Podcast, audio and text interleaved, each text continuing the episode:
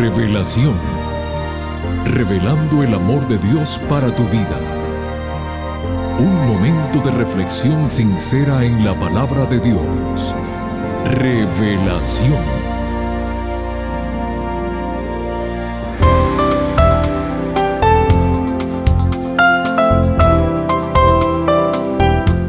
Amigos queridos, oyentes del programa semanal Revelación, reciban los saludos sinceros de parte de la directiva de nuestro programa. Agradecemos su fiel sintonía y a todos les decimos muy bienvenidos. Arnau de Tera fue un maestro, filósofo y escritor español quien se internó a vivir en las montañas de México junto a los indígenas huirraricas, en comunión con el silencio y la naturaleza. Una de sus frases célebres dice así, Cuando comprendas que el libro más sagrado que existe se llama naturaleza, guarda silencio y escucha, las piedras te cantarán. Amigos queridos, la Biblia, fuente de toda sabiduría, nos dice lo siguiente.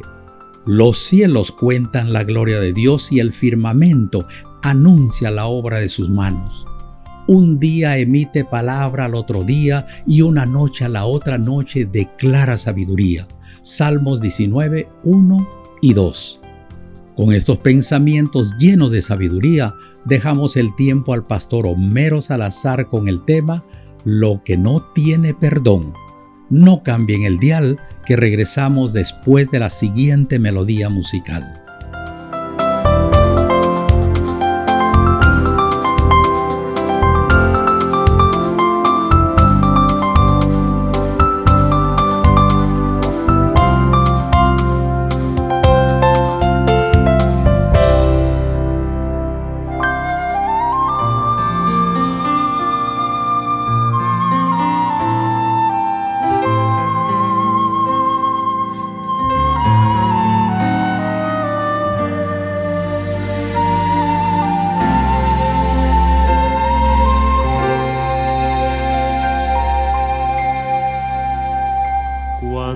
Jesús te busca y tú no estás donde te encuentras.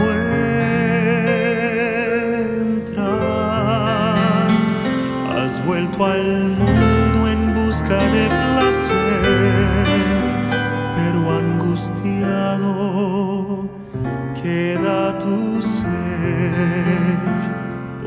seguir en tus caminos de maldad y no buscar los brazos tiernos del Señor, porque insistes en seguir así hacia la queda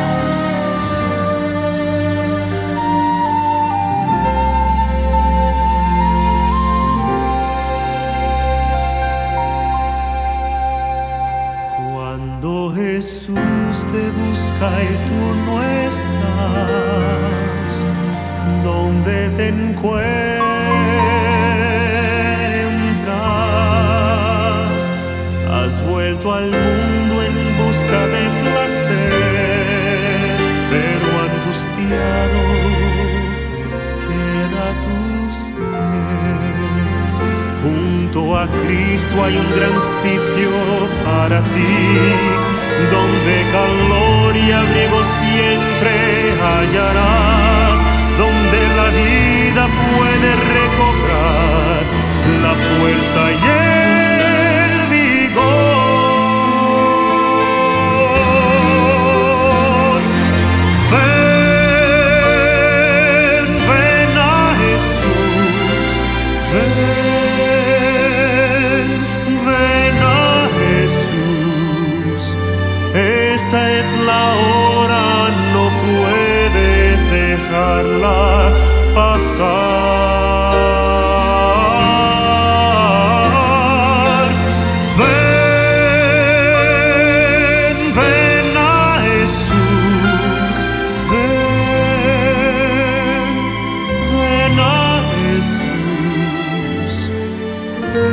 La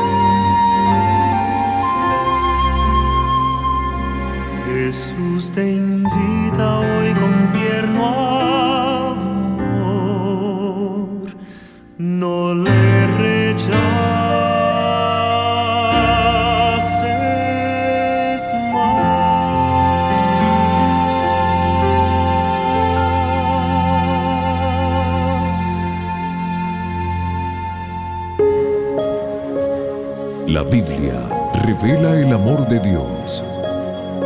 Estudiemos juntos. Hola, hola, ¿qué tal mi gente linda?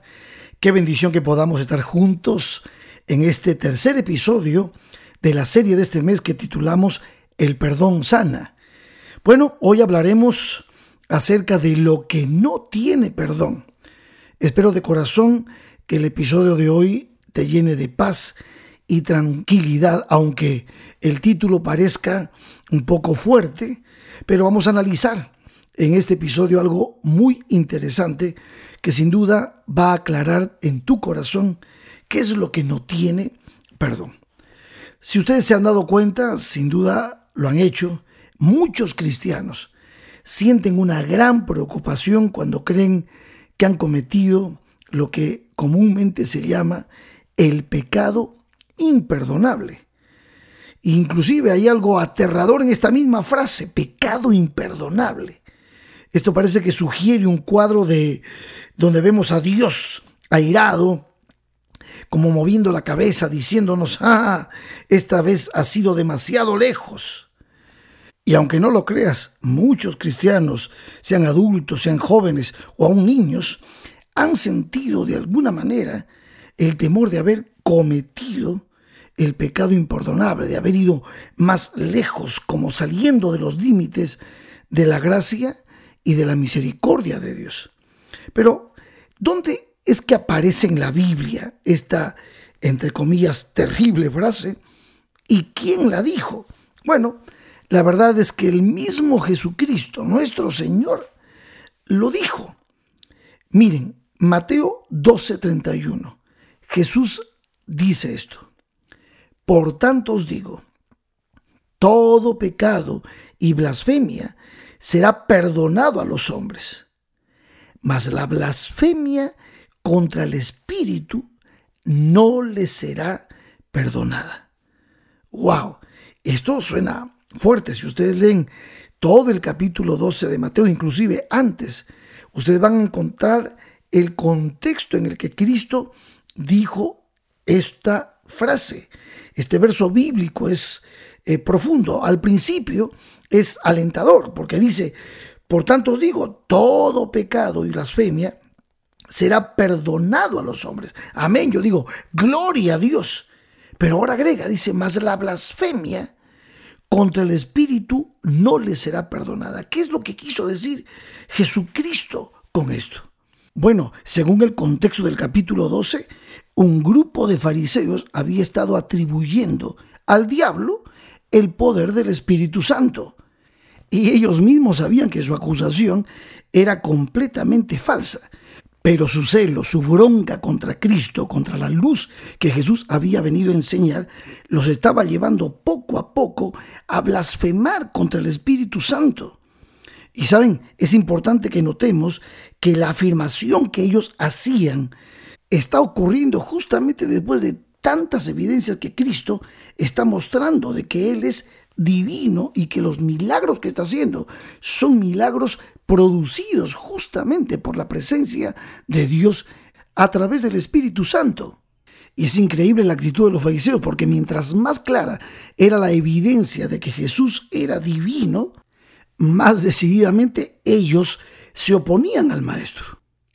Por eso, cada vez que veían al maestro haciendo sus milagros, enseñando de la manera como él lo hacía, esto los amargaba cada vez más y así ellos revelaban su hipocresía y hablaban, obviamente, de forma mucho más violenta contra el Señor. Y por eso en este capítulo 12 de Mateo, ellos afirmaron abiertamente que Jesús estaba endemoniado y que trabajaba en colaboración con Satanás, como si fuese uno de los cómplices de Lucifer. Pero por esta actitud, la misma Biblia revela y evidencia que ellos, los fariseos, quedaron prácticamente bajo el control del mismo poder que habían dicho que dominaba Cristo Jesús. Satanás, Satanás los conducía. Y es por eso que Jesús dijo lo que dijo en el capítulo 12, el verso 31. Entonces, ¿en qué consiste la blasfemia contra el Espíritu Santo? Bueno, la blasfemia contra el Espíritu Santo, o sea, el pecado imperdonable, consiste en la resistencia progresiva a la verdad y culmina en una decisión final e irrevocable en contra de ella.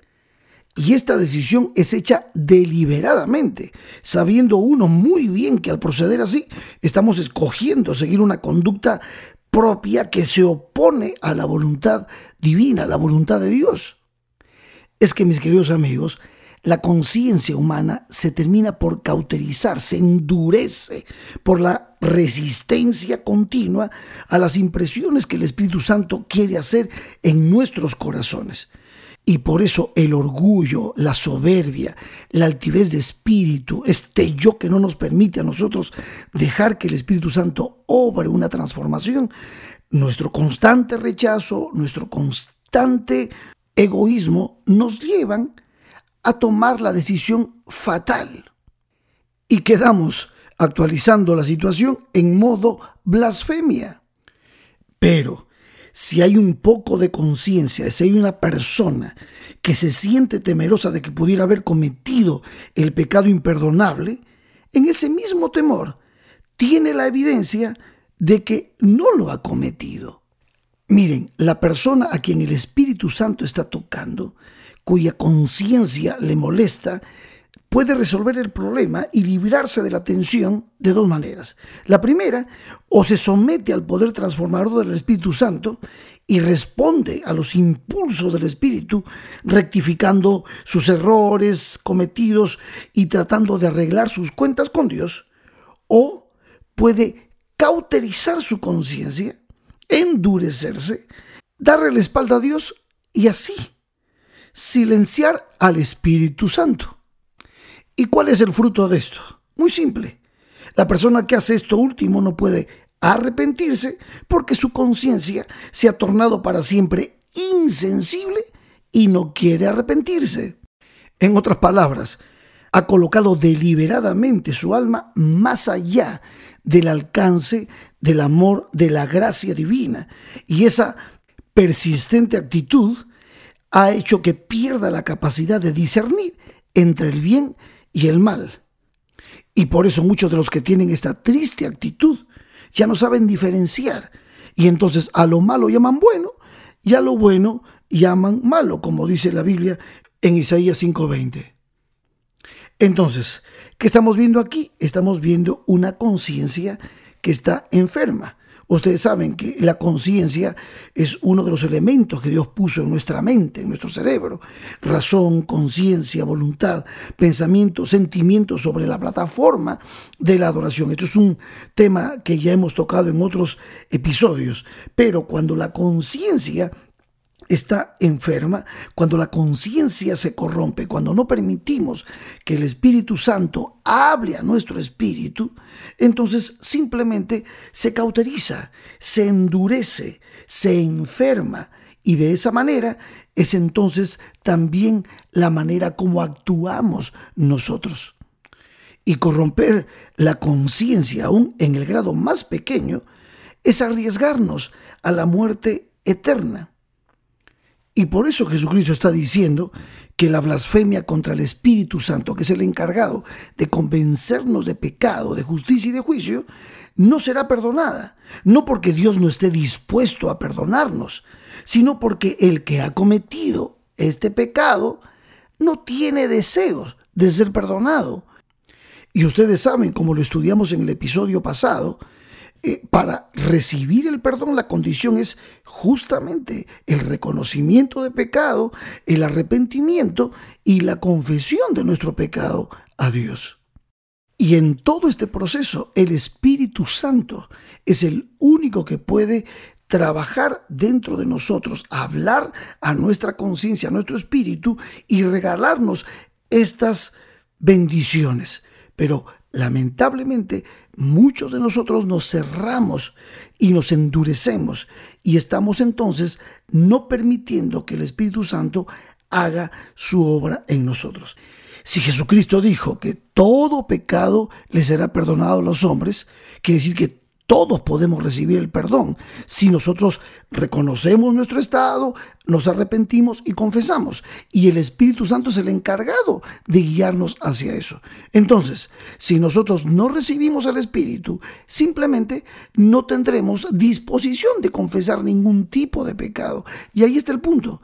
Justamente el pecado que no puede ser perdonado es aquel por el cual nosotros no nos arrepentimos, no confesamos y no pedimos perdón.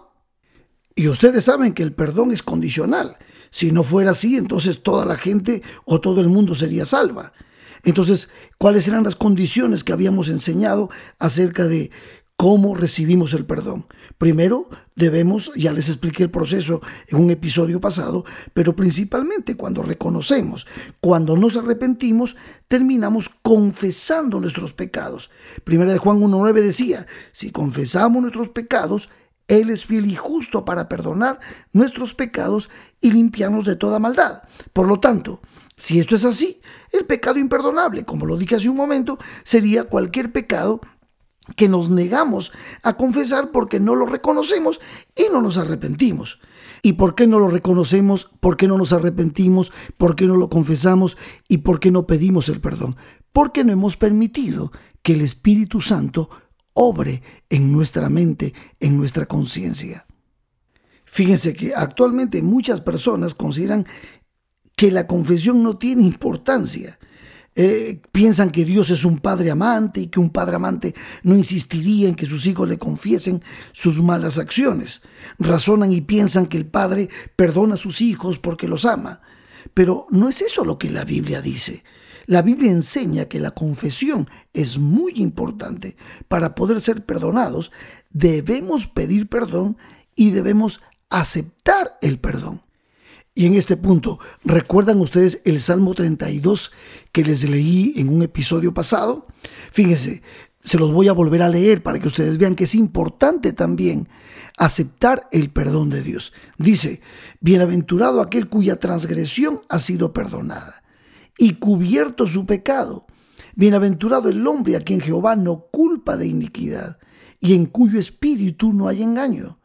Mientras callé, se envejecieron mis huesos en mi gemir todo el día. Esto lo está diciendo David porque de día y de noche se agravó sobre mí tu mano, se volvió mi verdor en sequedades de verano. Verso 5 dice, mi pecado te declaré y no encubrí mi iniquidad. Dije, confesaré mis transgresiones a Jehová y tú perdonaste la maldad de mi pecado. Qué maravilloso. Acá David está aceptando el perdón que Dios le ofrece. Sin duda, el Espíritu Santo está obrando en el corazón de David. Y asimismo, el Espíritu Santo quiere obrar en tu corazón. Y esa es su misión. Lo habíamos leído de Juan capítulo 16, cuando Jesucristo dijo, yo os digo la verdad, os conviene que yo me vaya, porque si no me fuese, el consolador no vendría a vosotros. Mas si me fuere, os lo enviaré, y cuando Él venga, convencerá al mundo de pecado, de justicia y de juicio. Es la misión del Espíritu Santo. Por eso en el capítulo 15 de San Juan dice en el verso 26, pero cuando venga el consolador a quien yo os enviaré del Padre, el Espíritu de verdad, el cual procede del Padre, él dará testimonio acerca de mí. Es el Espíritu Santo el que nos acerca a Cristo. Es el Espíritu Santo el que nos muestra que en Cristo Jesús tú y yo tenemos perdón de pecados, salvación eterna. Él ha venido a darnos vida y vida en abundancia. En Jesucristo nosotros lo tenemos todo y el Espíritu Santo justamente habla nuestra conciencia, habla nuestro espíritu para convencernos de que en nuestra condición pecaminosa de pecado hay solución en Cristo Jesús, el gran perdonador, el único que pudo abrir la puerta de los cielos, el que se dio con su sangre para darte a ti y a mí el perdón de nuestros pecados. Esto es maravilloso.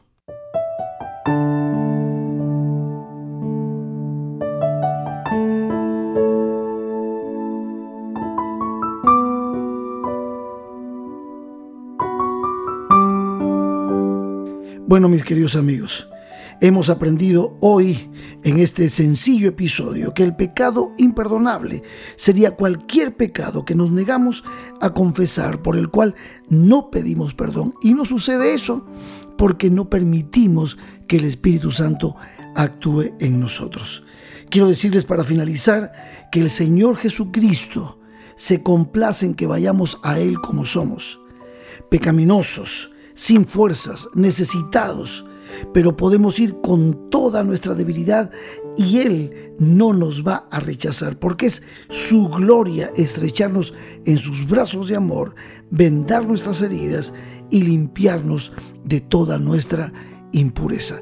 Dejemos que el Espíritu Santo obre en nosotros y entonces acerquémonos, como dice el apóstol San Pablo en Hebreos capítulo 4, verso 16. Acerquémonos pues confiadamente al trono de la gracia para alcanzar misericordia y hallar gracia para el oportuno socorro. Bueno, continuaremos en nuestro próximo episodio hablando un poquito más acerca de este maravilloso tema, acerca del perdón sana. Que Dios te bendiga.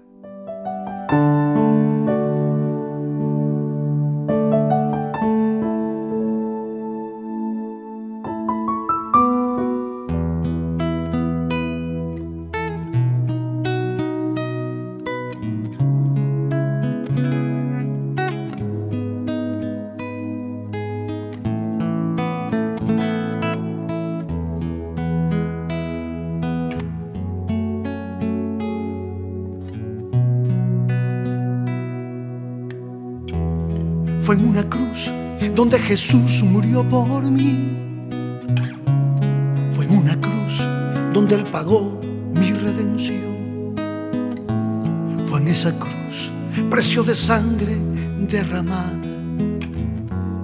Y por Jesús tengo mi deuda cancelada.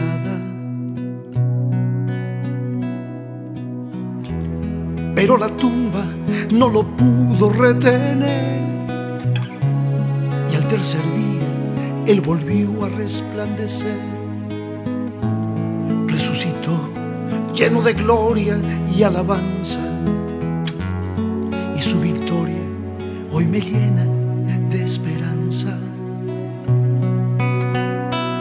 Y aunque se fue, me prometió que volvería otra vez, que hay un lugar que ha preparado para mí,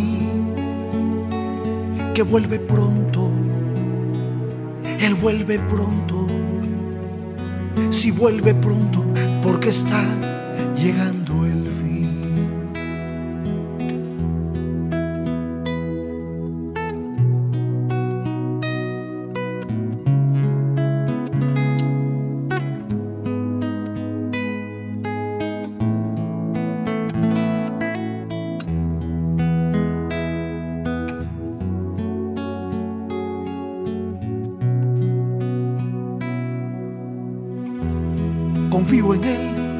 sé que su promesa es fiel.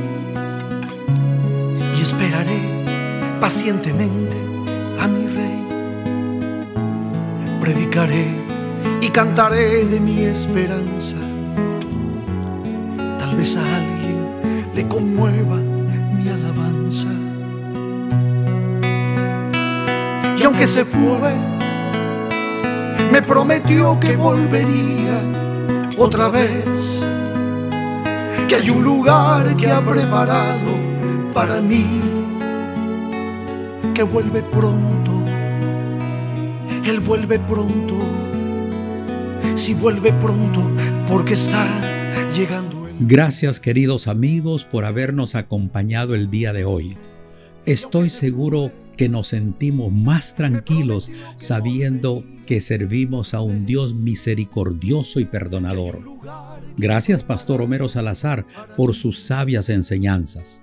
Para la próxima semana, el tema que escucharemos lleva como título Perdonarse unos a otros. Aquí los esperamos, no falten. Que Dios te bendiga. Te invitamos a conectarte con nosotros en nuestro próximo episodio de Revelación. Este programa llega como cortesía de tus amigos los adventistas del séptimo día